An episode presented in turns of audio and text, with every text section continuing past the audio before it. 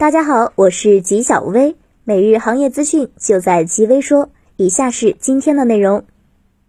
据台海网报道，联鑫集成电路项目总投资三百六十亿元，该项目春节期间未停工，现正在加速进行第四阶段机器设备安装调试及验证。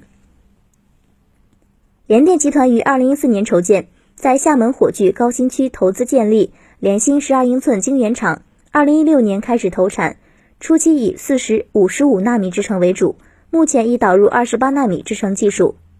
纪晓薇表示，做一个晶圆厂很难，投入很大，要达到量产保证更难。据 OPPO 官方消息，昨晚 OPPO 将三十万只口罩分别寄往意大利、西班牙、德国、法国和日本，以帮助他们应对疫情。OPPO 方面表示，注意到海外各地疫情发展形势愈发的严重。于三月十日迅速成立了临时团队，通过与 OPPO 海外分支机构的同事了解到当地情况，征询需求后，迅速组织物资，希望以最快的速度把口罩运往最需要的国家和地区。纪晓文认为，由于中国手机在海外越来越强，相信也会相应的承担更多的社会责任。据韩媒报道，三星电子周一发布通知称。由于新冠病毒已构成全球性大流行，该公司今年的晶圆代工业务战略年度论坛因此被推迟。据悉，三星晶圆代工论坛将于五月二十日在加利福尼亚州硅谷举行，同时将启动包括中国、日本和德国在内的全球年度论坛系列活动。纪晓薇觉得，美国疫情进入爆发阶段，估计到七八月份，各种峰会、展会都很难举行了。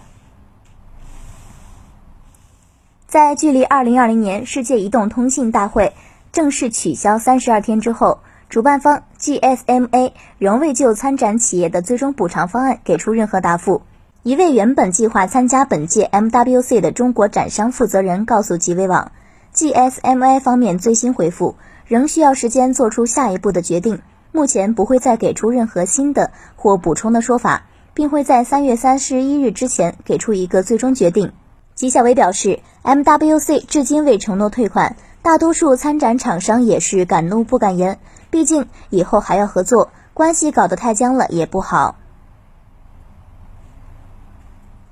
业内人士透露，LG Display 似乎使用了厚度小于零点二毫米的超薄玻璃基板来制作可卷曲面板，但是正是出于这种玻璃基板的脆弱性，使得 LGD 可卷曲 OLED 面板的产量减少，潜在的损耗率也很高。据悉，LG Display 原计划在2019年推出65英寸 4K 可剪区 OLED 电视面板，但最终不得不将发布时间推迟到今年。这家显示器制造商正在寻求低产量的解决方案。纪晓薇认为，任何新技术出现，总会经历从样品到批量化制造的工程化阶段，这个阶段可能比较短，也可能很长时间。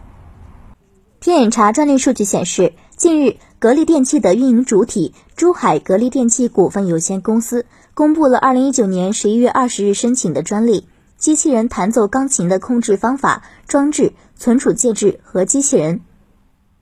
该专利申请公布日为二零二零年三月六日。据基本信息显示，该专利可以解决现有技术中人为手动进行点位试教面临的工作量大、步骤繁琐以及准确率低的问题。齐晓文认为。专利申请有时候是公司专利部门的兴趣为之，未必是公司战略意志的体现。像格力这种跨界申请专利，并不能说明什么。以上就是今天的全部内容了，也欢迎各位听众的投稿，我们下期再见。